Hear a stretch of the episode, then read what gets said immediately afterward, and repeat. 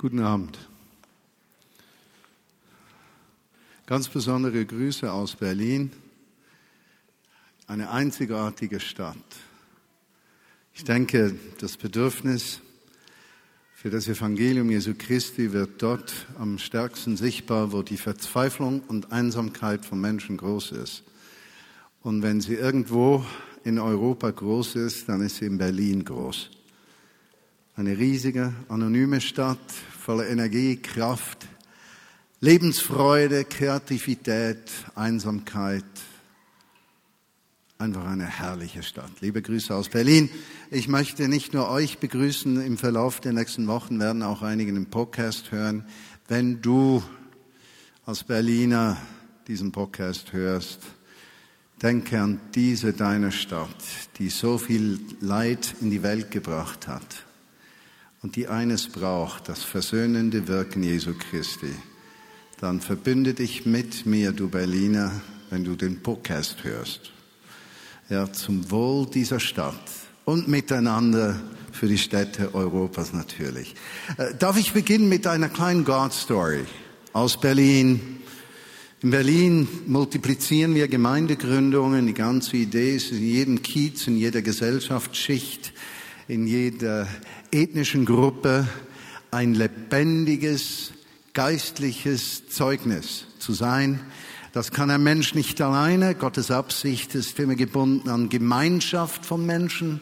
Jesus wird in verbindlicher Gemeinschaft sichtbar. Darauf kommen wir dann noch zurück. Und so ist es unsere Aufgabe und unsere Absicht, unser Traum, unser Wunsch, in 100 Stadtteilen Berlins lebendige missionarische Gemeinschaften zu gründen. Und da sind wir recht gut unterwegs. Wir haben uns noch acht Jahre Zeit gegeben. Mal schauen, wohin uns diese Geschichte tragen wird. Äh, aber das bedeutet, dass wir junge Leiterinnen und Leiter haben und einer unserer Leiter wird diese Woche 30, ist also 29 vor einigen Wochen, hatte gepredigt irgendwo und hat gesprochen über Licht und Finsternis, und da kam ein Mann auf ihn zu und äh, sagte ihm nach der Predigt, hören Sie mal, ich möchte auch von dieser Finsternis ins Licht kommen. Ich bin nämlich in der Finsternis hier. Und äh, unser junger Mann, junger Leiter, war ganz erstaunt, etwas überfordert. Was will denn der von mir? Nun, es stellte sich heraus, dieser Mann war gebunden in, in vielen Praktiken, spiritistischen, anderen okkulten Praktiken hatte unglaubliche Rückenschmerzen und Versteifungen und diese Predigt über Licht und Finsternis hat ihm vollständig eingeleuchtet und an diesem Tag hat er sein Leben nicht nur Jesus anvertraut. Unser Freund, unser Leiter hat einen zweiten dazugeholt, die haben für diesen Mann gebetet und er wurde auf einen Schlag vollständig geheilt. Und das ist so herrlich, genau. Ich sage euch, das, äh, das war mehr als nur ein Wunder. Eines der Wunder war, dass unser junger Leiter so eine sofortige Frucht sehen konnte, dass er sich überwinden konnte, so klar diesen Mann zu Jesus zu führen, dass er den Mut hatte, für diesen Mann und seine Schmerzen zu beten. Das ist schon ein Wunder. Das zweite Wunder ist für mich, dass dieser andere, der die Schmerzen hatte und in der Finsternis war, überhaupt sich aufmachte, um zu diesem jungen Mann zu kommen, zu sagen, ich möchte mal hier von Dunkelheit in Licht kommen, wenn det so geht hier. Ja, das ist ja auch ein Wunder. Dann das dritte Wunder ist, dass der liebe Gott runterguckt und denkt, wenn ich hier nichts tue, geschieht nichts. Ja, und so sind es eigentlich drei Wunder in einem. Ist das nicht ermutigend? Die Zeit der Ernte für Berlin ist im Anbrechen. Und meine Lieben, so wie Berlin Unheil, Schmerz und Tod in die Länder Europas gebracht hat, so hat Gott einen wunderbaren Plan, dass er Menschen in Berlin, so wie Georgia mich, ja, Rucksack-Berliner nennt man die, äh, Menschen, die er nach Berlin ruft, dass wir gemeinsam in Berlin nicht nur unsere Herzen öffnen für die Menschen Berlins, sondern auch erkennen, so wie Berlin Fluch gebracht hat, soll Berlin Segen bringen. Und deshalb, ihr lieben Schweizer, Darf ich mal sehen, wer kommt aus Deutschland? Hier, Hände hoch. Ja, schön, dass ihr hier ein geistliches Zuhause habt, wenn ihr eines habt hier. Herzlich willkommen in der Schweiz. Deshalb, meine lieben Schweizer, lasst uns die Deutschen lieben, denn je mehr wir sie lieben, desto fruchtbarer wird ihr Leben zugunsten ganz Europas. Abgesehen davon hat Deutschland uns die schönsten Autoren, Lyriker geschenkt, äh, die Sprache definiert und uns die deutsche Sprache, die eine einzigartig schöne Sprache ist, eine bildhafte, beschreibende Sprache uns vermittelt uns Schweizern, die sich eher das einfache Bäuerische, ja, bewusst sind. Ja, naja, ja. Ich versuche ja mein Bestes, Deutsch zu sprechen, nur die Deutschen finden es ja ganz charmant, wenn ein Schweizer versucht, Deutsch zu sprechen.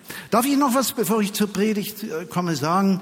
Äh, wir haben etwas Riesiges vor. Im nächsten Jahr, im August, beginnen wir ein Haus der Gemeinschaft. Wir werden 20 Menschen einladen, ein Jahr zusammenzuleben, sich trainieren zu lassen, Christsein im Alltag, Christsein unter Menschen, die Jesus nicht kennen. Wir werden Gerechtigkeit Gottes lernen, nachhaltiger Lebensstil und diese Menschen werden in die Gemeindegründung involviert sein. Das heißt, von diesen 20 jeweils zwei bis vier in einer Kiezgründung drin. Das ist eine richtig super Herausforderung. Wenn du jemanden kennst, eine Person, die ein Jahr investieren möchte, die Herausforderung in Gemeinschaft zu leben, auf sich nehmen möchte, dann melde dich entweder auf unsere Website vineyard-berlin.de äh, oder bei mir persönlich martin.bühlmann.vineyard-berlin.de. Genau. Jetzt bin ich sozusagen Deutscher, nicht? Genau.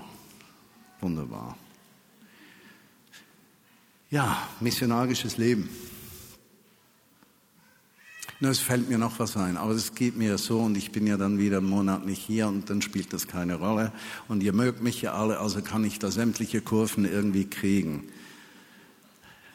Diese Woche habe ich eine CD gehört.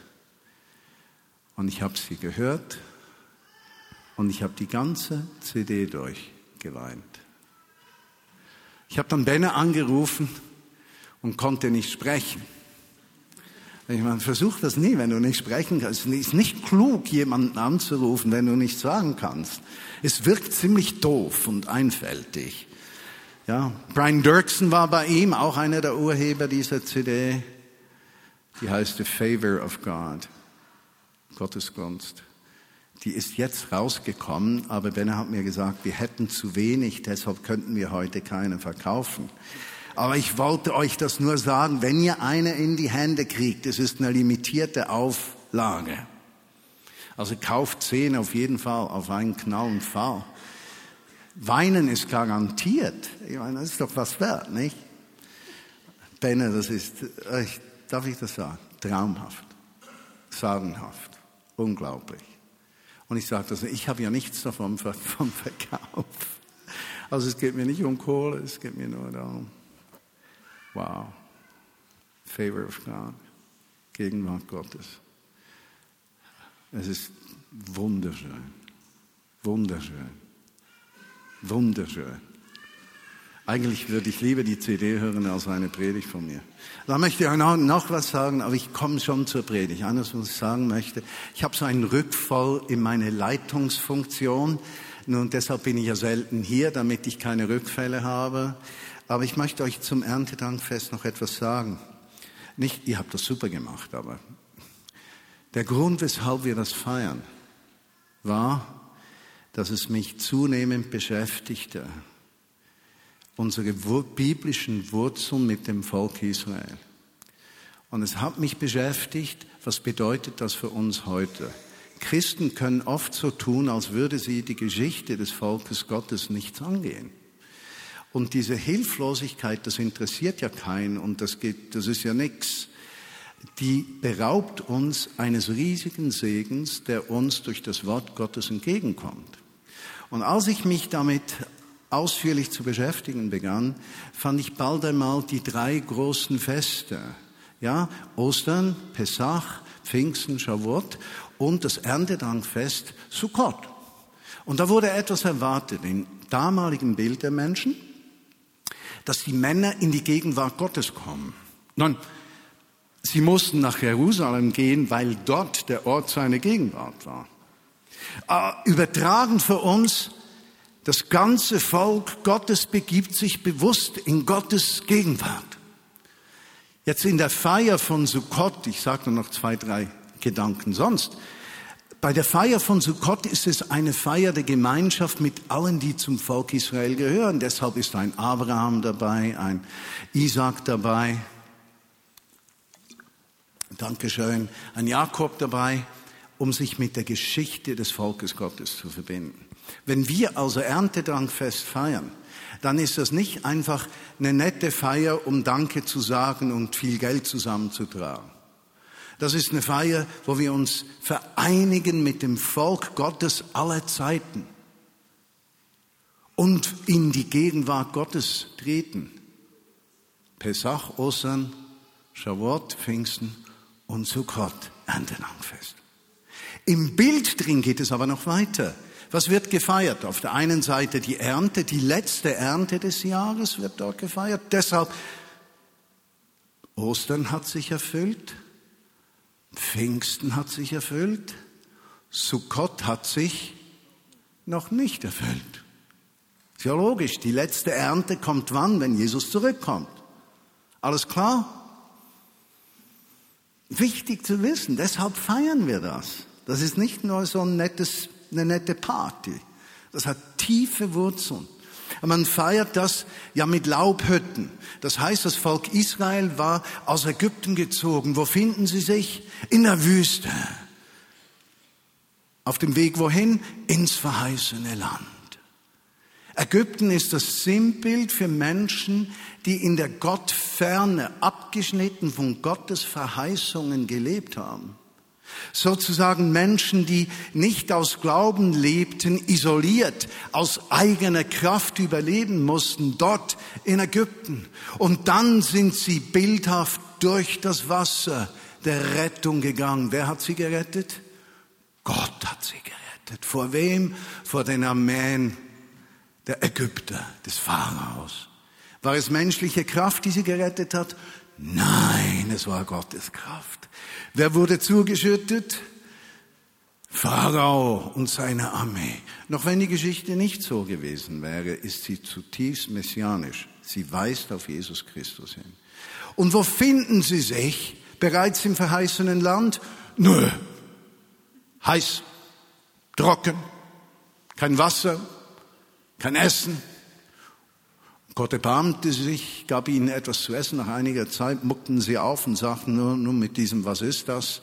Zeug da, das eh nach zwei Tagen schlecht ist und stinkt, können wir nicht leben. Wir wollen was Fleischiges haben.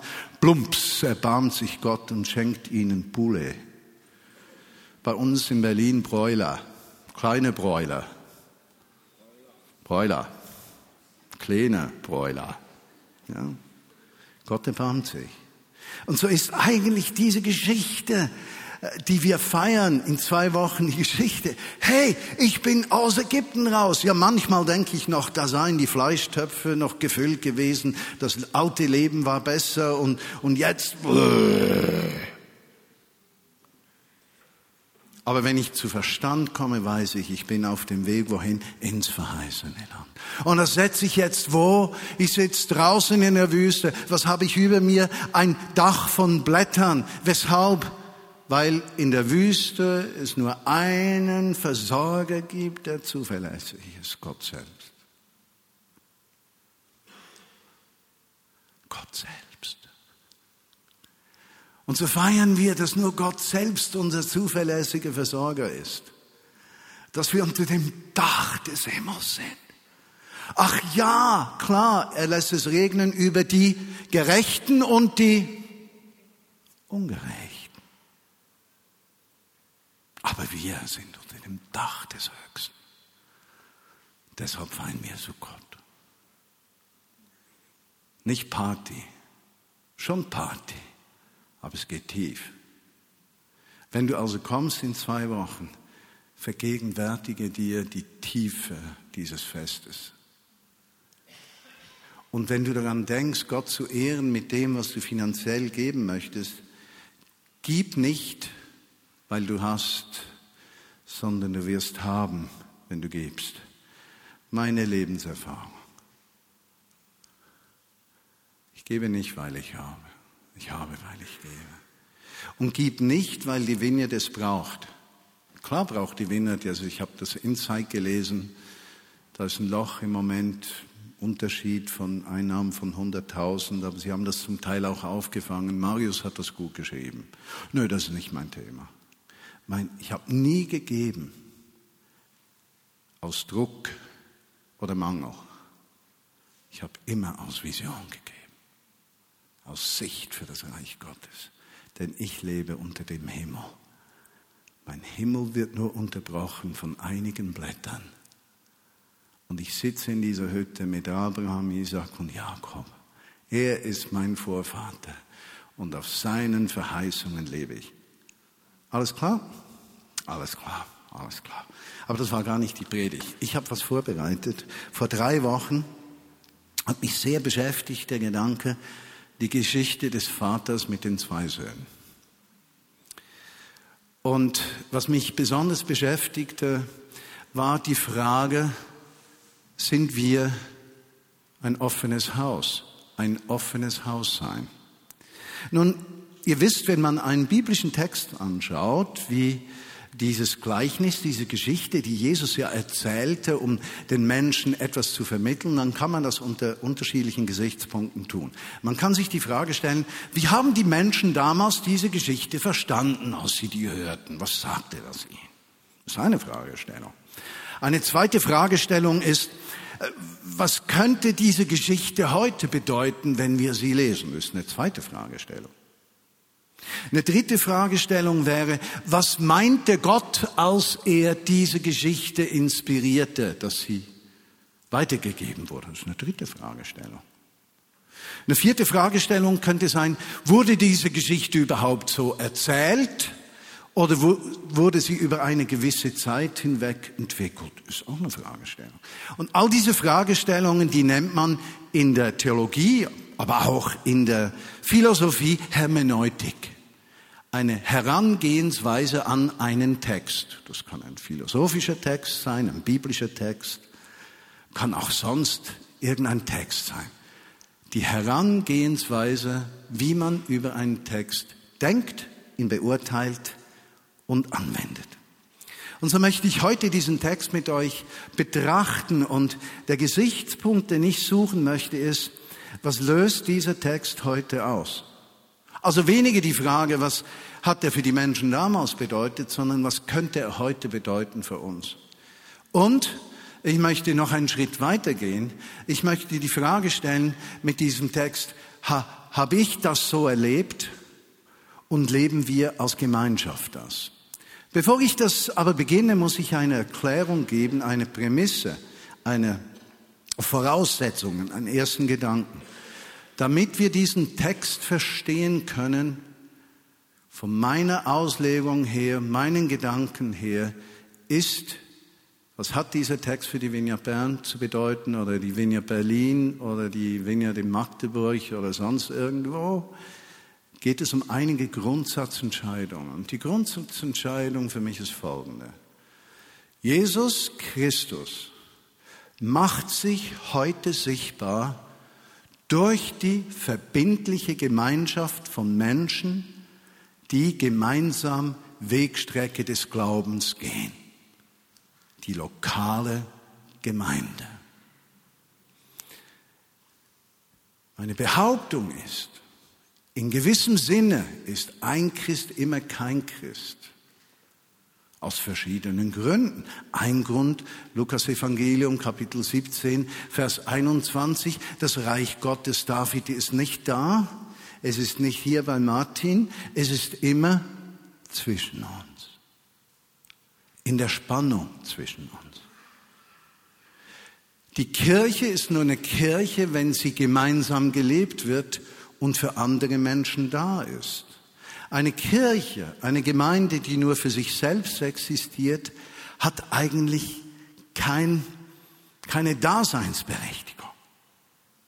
Sie existiert für den Nächsten.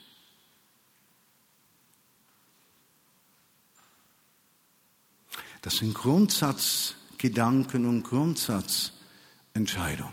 Und noch ein wichtiger Gedanke, durch die Reformation und besonders die nachfolgenden, was wir in der Schweiz und in Deutschland freikirchlichen Entwicklungen nennen, gab es eine theologische Irreführung. Und die theologische Irreführung war, was man Separatismus nennen könnte. Man ruft die Menschen aus der Welt in die Gemeinschaft der Christen, die bauen sich eine Arche Noah auf, wettern gegen die böse Welt und warten, bis der Heiland wiederkommt. Die größte theologische Herausforderung für heutige Freikirchen ist, dass sie in dieser Welt nicht mehr relevant sind, sondern ihre eigenen Vorstellungen von Christlichkeit bauen und die Menschen aus der Gesellschaft ziehen. Die haben dann keine Beziehung mehr zur Welt, die sind nicht mehr in der Welt, sondern für sich. Das ist eine theologische Irreführung. Separatismus ist tödlich für das Leben der Kirche. Wir sind berufen, aus Jesus Nachfolge in dieser Welt zu sein, nicht von dieser Welt, aber das, was wir leben, in der Gesellschaft weiterzugeben. Das sind die Prämissen. Und jetzt gehen wir zum Text. Ein Mann hatte zwei Söhne. Eines Tages sagte der Jüngere zu ihm, Vater, ich will jetzt schon meinen Anteil haben. Ich gehe nicht zu tief rein. Nein, nein, kulturell unmöglich, darf er gar nicht. Der Vater wartete zu, bis er starb, bis er überhaupt aufteilte. Ja, der ältere Sohn meistens mindestens zwei Drittel, der jüngere bei zwei Söhnen ein Drittel, aber noch das war das Recht des Vaters zu bestimmen. Nein, geht nicht. Unglaublich. Der Vater teilte das auf. Es scheint, dass Jesus hier provozieren will. Er provoziert. Das Denken der Menschen wird herausgefordert. Aber er will einen ganz anderen Punkt machen. Sein Punkt will, wird sein, im Reich Gottes ist es nicht so wie im Reich dieser Welt. Im Reich Gottes ist vieles umgekehrt. Er teilt es auf.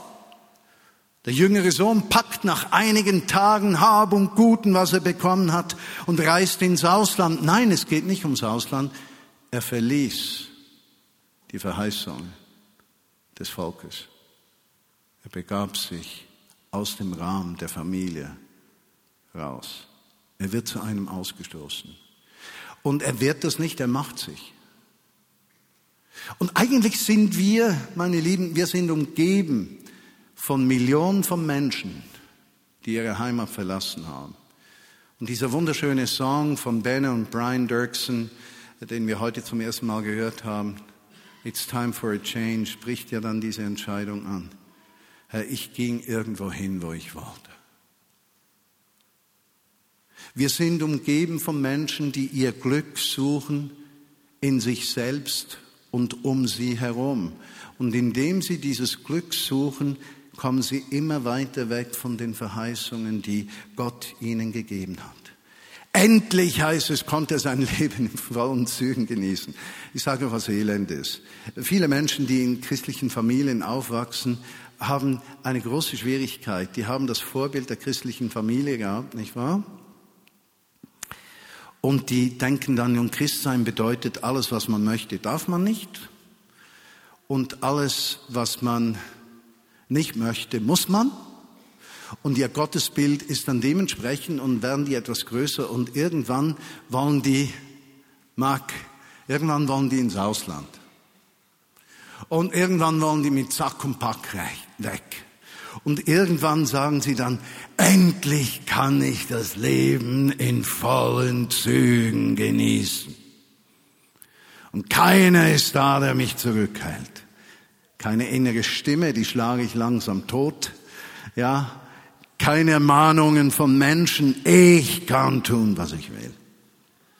Und interessanterweise würden wir alle sagen, ob Christ oder nicht Christ, und diese Botschaft ist für beides Menschen, die mit Jesus leben, die, die nicht mit Jesus leben. Es ist nicht interessant, eines der größten Probleme heute in der Gesellschaft, jedenfalls in Berlin, ist Einsamkeit.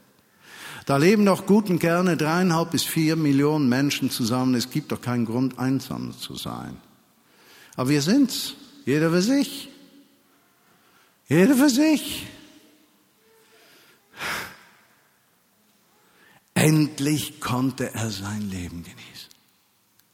Die Vorstellung, ich bin im Mittelpunkt und nicht mehr im Rahmen einer Gemeinschaft. Angewiesen auf den anderen, aber auch ein Mensch, der sich um andere kümmert. Der Ausweg aus der Misere der Einsamkeit, meine Lieben, da brauchst du nicht mal Christ zu sein, ist, dass wir uns abwenden von dieser egozentrierten Lebenshaltung, die nur das eigene Wohl sucht, hin zu einem Verhalten, das das Wohl des Nächsten auf eigene Kosten sucht. Und glaub mir eines, dafür brauchst du nicht mal Christ zu sein.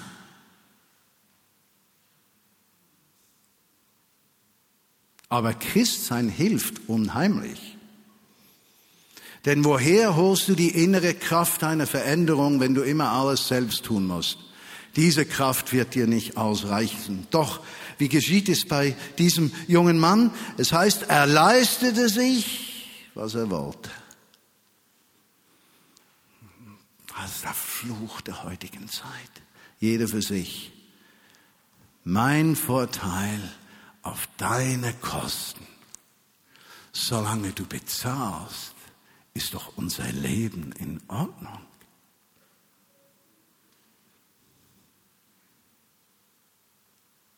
Und könnte es sein, dass dieser Text, der so alt ist, sehr aktuell ist und messerscharf in unsere Gesellschaft reinspricht messerscharf dein und mein Herz trifft? Tiefsten Innen bin ich bereit, meinen Vorteil auf Kosten des anderen aufzugeben und dem Vorteil des Nächsten auf meine Kosten zu suchen. Die Geschichte kommt, wie sie kommen muss. Es heißt, es brach eine große Hungersnot aus. Äh, das war kein Einschub. Ich denke, ein Unglück zieht immer das nächste an. Kennt ihr das? Du verlierst den Job und dann geht die Beziehung noch in die Brüche. Ja, also wenn, wenn du mal auf dem Zug des Negativen bist, dann kommt immer mehr, mehr, mehr. Du bist ja dann auch fixiert, dass es immer mehr die, ja, runtergeht, in die Hose geht. Und wie du dann fixiert bist auf das Negative, wird das Negative stärker. Es bestimmt dich. Es bestimmt dein Denken, dein Empfinden, dein Handeln. Es geht wie Schritt für Schritt runter. Zu allem hinzu braucht noch eine Hungersnot aus. Wie viele geistliche Hungersnöte haben wir, weil Menschen ihre eigenen Wege gehen? Wie viele Hungersnöte hast du schon erlebt, geistlich, emotional, weil du deinen Weg gegangen bist und Gott nicht mehr vertraut hast, dass er dich gut führen kann? Gewaltig. Es kommt, wie es kommen muss. Er verzweifelt. Er bettelt bei einem Bauern, bis er zum Schweinehüter auf die Felder geschickt wird. Oh. Abscheulichste, unvorstellbar, ein Jude bei Schweinen, das geht schon mal gar nicht. Jesus will wieder provozieren. Er provoziert, dass er sagt, wenn du dich siehst, brichst du jedes Gesetz, das Gott dir ins Herz schreiben möchte.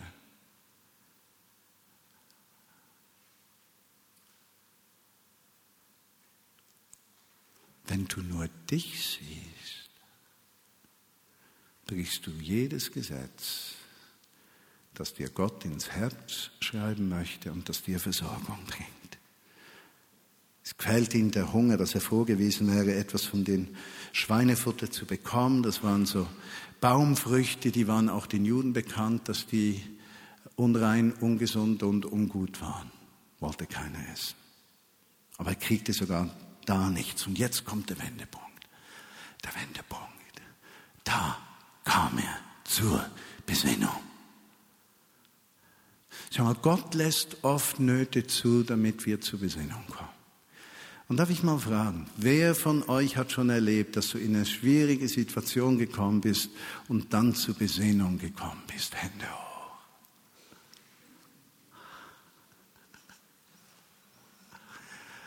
Wir hassen diese Augenblicke, die so schwer sind. Wir fühlen uns von Gott und Menschen verlassen, missverstanden, abgelehnt, alleine gelassen. Und doch werden diese Orte zum größten Segen, weil wir zur Besinnung kommen. Könnte dieser Text auslösen, ich möchte zur Besinnung kommen. Und wenn du als Podcast-Hörer hier jetzt Auto fährst oder zuhörst und du weißt in deinem Innern, du bist auf einem Weg zur Zerstörung, könnte das der Augenblick sein, wo du zu Besinnen kommst. Und vielleicht hörst du diese Botschaft und kennst Jesus nicht und ich sage dir, Jesus kann dir dort in der Tiefe begegnen und Veränderung bringen. Bei meinem Vater haben alle genug zu essen. Nun, ihr kennt, wie die Geschichte weitergeht. Der sagt, ich sterbe vor Hunger, Vers 18, ich will zu meinem Vater gehen. Ich will ihm sagen, ich bin schuldig geworden an Gott und an dir. Du brauchst mich nicht als Sohn anzuschauen, du kannst mich als Sklave sehen. Kennst du diesen Ort der Verzweiflung in deinem Inneren, wenn du sagst, Mann, wenn ich nur da sein darf, wo der liebe Gott ist, oder wenn ich nur wieder versöhnt sein kann mit meiner Familie, oder wenn ich nur wieder Arbeit kriege. Mir ist wurscht, was es ist, wenn ich nur was kriege, wenn nur Friede einzieht in unsere Ehe, wenn nur meinen Eltern gegenüber wir wieder Ruhe haben. Kennst du das? Oder bist du äußerst kompromissbereit? Es braucht nicht mehr das Beste zu sein. So denkt er nicht das Beste. Ein Sklave. Ein Sklave genügt mir, ein Sklave zu sein.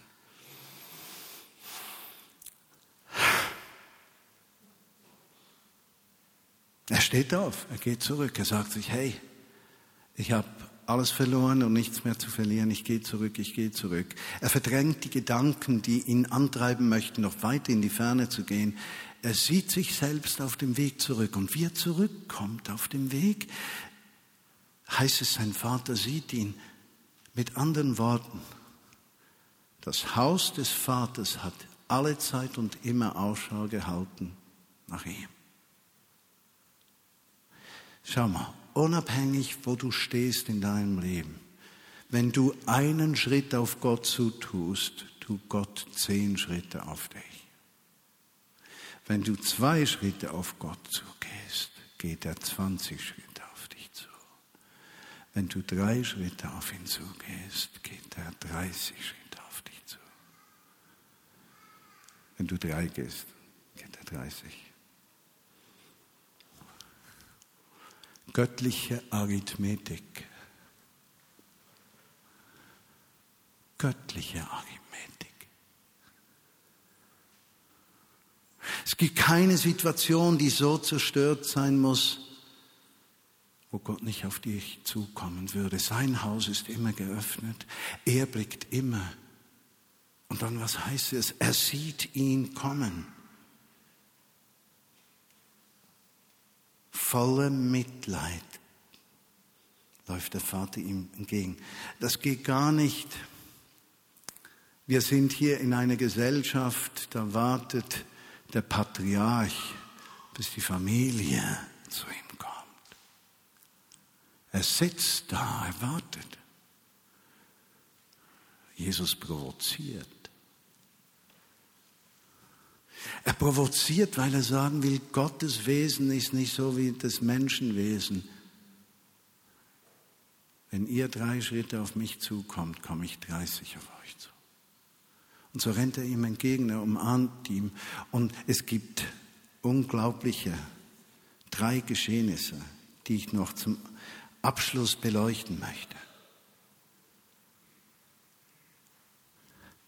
Er küsst ihn, umarmt ihn, gibt ihm einen Ring, ein Kleid und Schuhe. Und diese drei Dinge sind Sinnbilder für Liebe, Annahme, Vergebung. Wir schauen das noch an. Liebe, Annahme, Vergebung ist das Angebot Gottes an dich. Nicht einmalige Liebe, sondern bleibende Liebe. Nicht Liebe, die gebunden ist an Verhalten, sondern die immer da ist. Er schaut immer nach dir aus. Er nimmt dich an und stößt dich nicht mehr weg. Du verlierst das Recht, ein Sohn, eine Tochter zu sein, nicht. Und er vergibt dir. Alles Trennende. Und jetzt schließt sich der Kreis. Jesus ist heute sichtbar durch die lokale Gemeinde, die Gemeinschaft von verbindlich lebenden Menschen, die miteinander durchs Leben gehen und Jesus sichtbar machen. Was soll diese Kirche leben? Sie hat nur eine Chance, das Wesen Gottes zum Ausdruck zu bringen, wenn sie Liebe, Annahme, Vergebung nicht nur an sich selbst erleben möchte, sondern wenn sie es konsequent in die Welt hinausträgt. Was sind die Sinnbildler? Die Liebe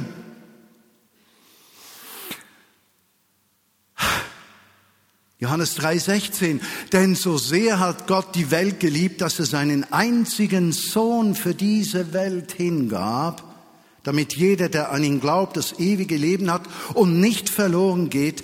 Gott hat seinen Sohn nicht in die Welt gesandt, um die Welt zu richten, sondern sie durch ihn zu retten. In Gottes Reich gibt es keine Sklaven.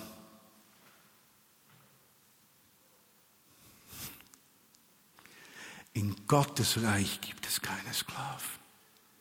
In Gottes Reich gibt es keinen Rassismus. In Gottes Reich gibt es keine Ausländer. In Gottes Reich gibt es keinen Wettkampf der Geschlechter. In Gottes Reich kriegen wir alle Schuhe, Sandalen als Zeichen, dass wir überall hingehen können, denn die Sklaven hatten keine Schuhe, aber die Familienmitglieder hatten Schuhe. Und so kriegst du, wenn du zur Familie gehörst, Schuhe und du wirst zu einem massiven Schuhladen des Reiches Gottes, das unablässig an Menschen, die Jesus nicht kennen, Schuhe verteilt. Würde gibt. Jesus gibt uns Würde durch seinen Tod. Er sagt, mein Tod ist es wert, du bist so wertvoll, dass ich sterbe für dich. Und dafür stehe. Du wurdest gekauft durch ihn, damit wir den Menschen dieser Welt Würde geben. In 1. Johannes 4,18 Liebe, wo die Liebe regiert, hat die Angst keinen Platz. Gottes vollkommene Liebe vertreibt jede Angst. Angst hat man nämlich dann, wenn man mit einer Strafe rechnen muss. Damit hat doch der junge Mann gerechnet. Wer sich also noch vor dem Gericht fürchtet, bei dem ist die Liebe noch nicht zum vollen Durchbruch gekommen. Der tiefste Grund für unsere Zuversicht ist Gottes Liebe zu uns. Wir lieben, weil er uns zuerst Die Liebe vertreibt jede Furcht. Eine Vineyard soll ein Ort sein, zu dem alle Menschen kommen können. Gleich ob sie stinken, welche Hauptfarbe sie haben, was sie verbrochen haben, wie gut sie sind, wie intelligent sie sind, wie gebildet sie sind, wie reich sie sind, wie arm sie sind, wie obdachlos sie sind, seelisch oder physisch. Denn unzählige reiche Menschen sind im Herzen drin obdachlos. Die Vineyard dein Zuhause.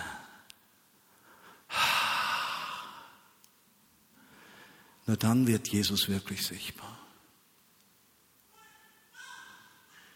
Annahme versinnbildlich durch den Ring. Der Ring war ja ein Zeichen, Verträge abschließen zu können. Die Menschen konnten nicht alle schreiben. Wer den Ring besaß, konnte Geschäfte abschließen. Und der Vater sagt, du kannst ab jetzt sofort wieder Geschäfte abschließen. Nein, nein, nein, zuerst muss der geheiligt sein, zuerst muss der gut sein, zuerst muss der sich verändern. Das ist Separatismus die heilige Kirche und die bösen Menschen. Nein, nein, nein, das Evangelium separiert nicht so. Es nimmt den zerbrochenen Menschen rein und schenkt ihm Vertrauen. Schaut mal, meine Lieben, hier in der Wiener Perlen habt ihr es sehr gut. Das sind über 1000 Menschen, 600, 700 potenzielle Leitende erster Güte. Ihr könntet die ganze Welt rocken, wenn ihr das möchtet. In Berlin arbeiten wir mit ganz kleinen Brötchen. Aber ich sage euch eines, die Vineyard Berlin ist eine Mitarbeitergemeinschaft. Weil ich eines weiß, wenn eine Gemeinde nicht Reich Gottes lebt in der Welt, dann kann sie nie in die Bestimmung kommen. Und wir haben einen Mann, der betreut im Tegeler Gefängnis einen Pädophilen. Sogar Christen sagen, Pädophile sollte man kastrieren, erschießen, umbringen, einen Baum aufhängen und den Vögeln zum Fraß vorwerfen. Und Jesus sagt, geht zu den tiefsten Tiefen menschlicher Zerbrochenheit. Kirche richte nicht, Kirche kümmere dich. Und ich bin so dankbar, weil ich sagen kann, wenn ein Glied in der Vineyard Berlin diesen Dienst tut, dann hat die Vineyard Berlin ein Ministry im Tegeler Gefängnis und wir kümmern uns um Pädophile. Deshalb ganz einfach, alles, was unsere Leute tun, ist immer ein Ausdruck gemeindlichen Lebens. Da geht es nicht darum, dass die Leitung gute Entscheidungen fällt und bestimmt, welche Ministries jetzt kommen sollen. Nein, die Gemeinde lebt Reich Gottes. Versteht ihr den Unterschied? Wenn die Gemeinde nicht Reich Gottes lebt, was will dann eine Führung, eine Leitung der Gemeinde tun? Befehle erteilen? Käse.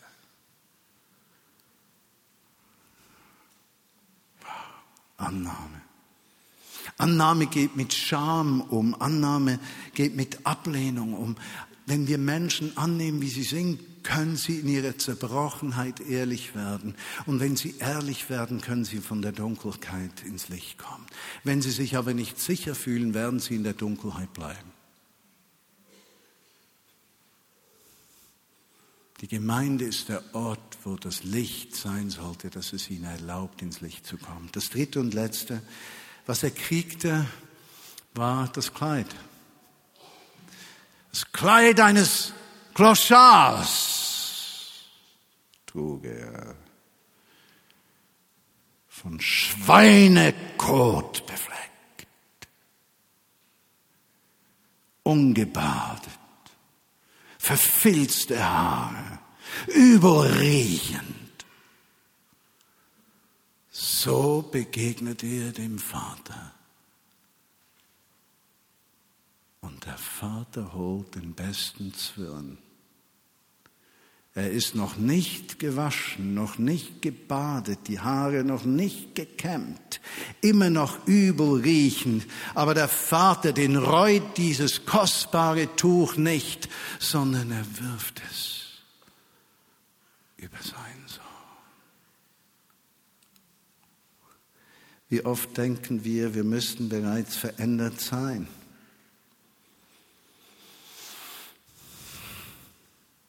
Dabei kommt die Veränderung durch die Gegenwart Gottes in unserem Leben. Nicht vorher, sondern währenddes. Nicht vorher, sondern währenddes. Und es ist die Vergebung, die wir empfangen, die wir annehmen, die uns erst fähig macht zur Veränderung. Das steht da nun in seinem schönen Kleid. Ein Kalb, ein Ochse wird geschlachtet. Nein, ein Kalb wird geschlachtet, kein Ochse, das ging gar nicht. Ein Kalb wird geschlachtet, es wird zubereitet, es wird eine Party gefeiert und, und der Sohn merkt nach einigen Tagen, ich bin noch nicht gewaschen. Ich bin noch nicht ganz verändert. Und so geht er zum Wasser hin. Und er beginnt sich zu waschen, aber der Schmutz, der ist hartnäckig. Er bleibt in den Ritzen der Haut. Er bleibt unter den Nägeln haften. Er arbeitet daran, sauber zu werden und es will nicht sauber werden. Seine Zähne braungelb, sein Atem übel riechend. Es geht nicht weg, es dauert Zeit.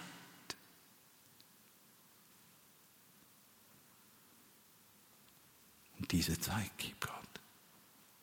Diese Gemeinde, die so lebt, die Menschen liebt, wie sie sind, annimmt, wie sie sind und ihnen immer wieder vergebt.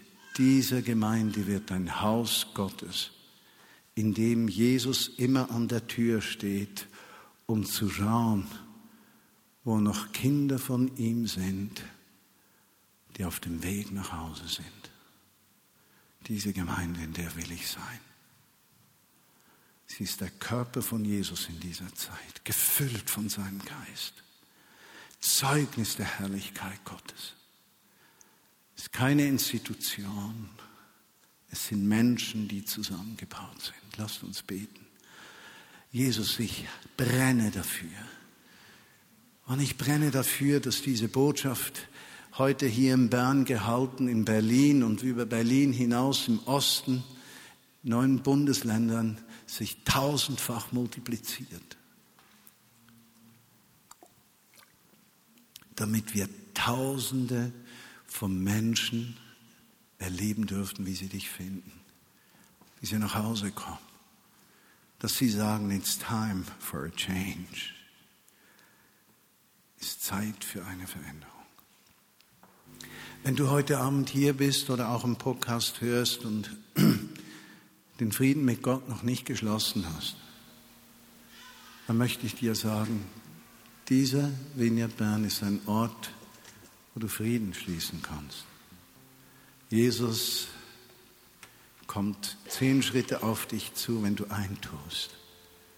30 auf dich zu, wenn du drei tust. Aber lass diese Chance nicht vorbeigehen. Find peace with God.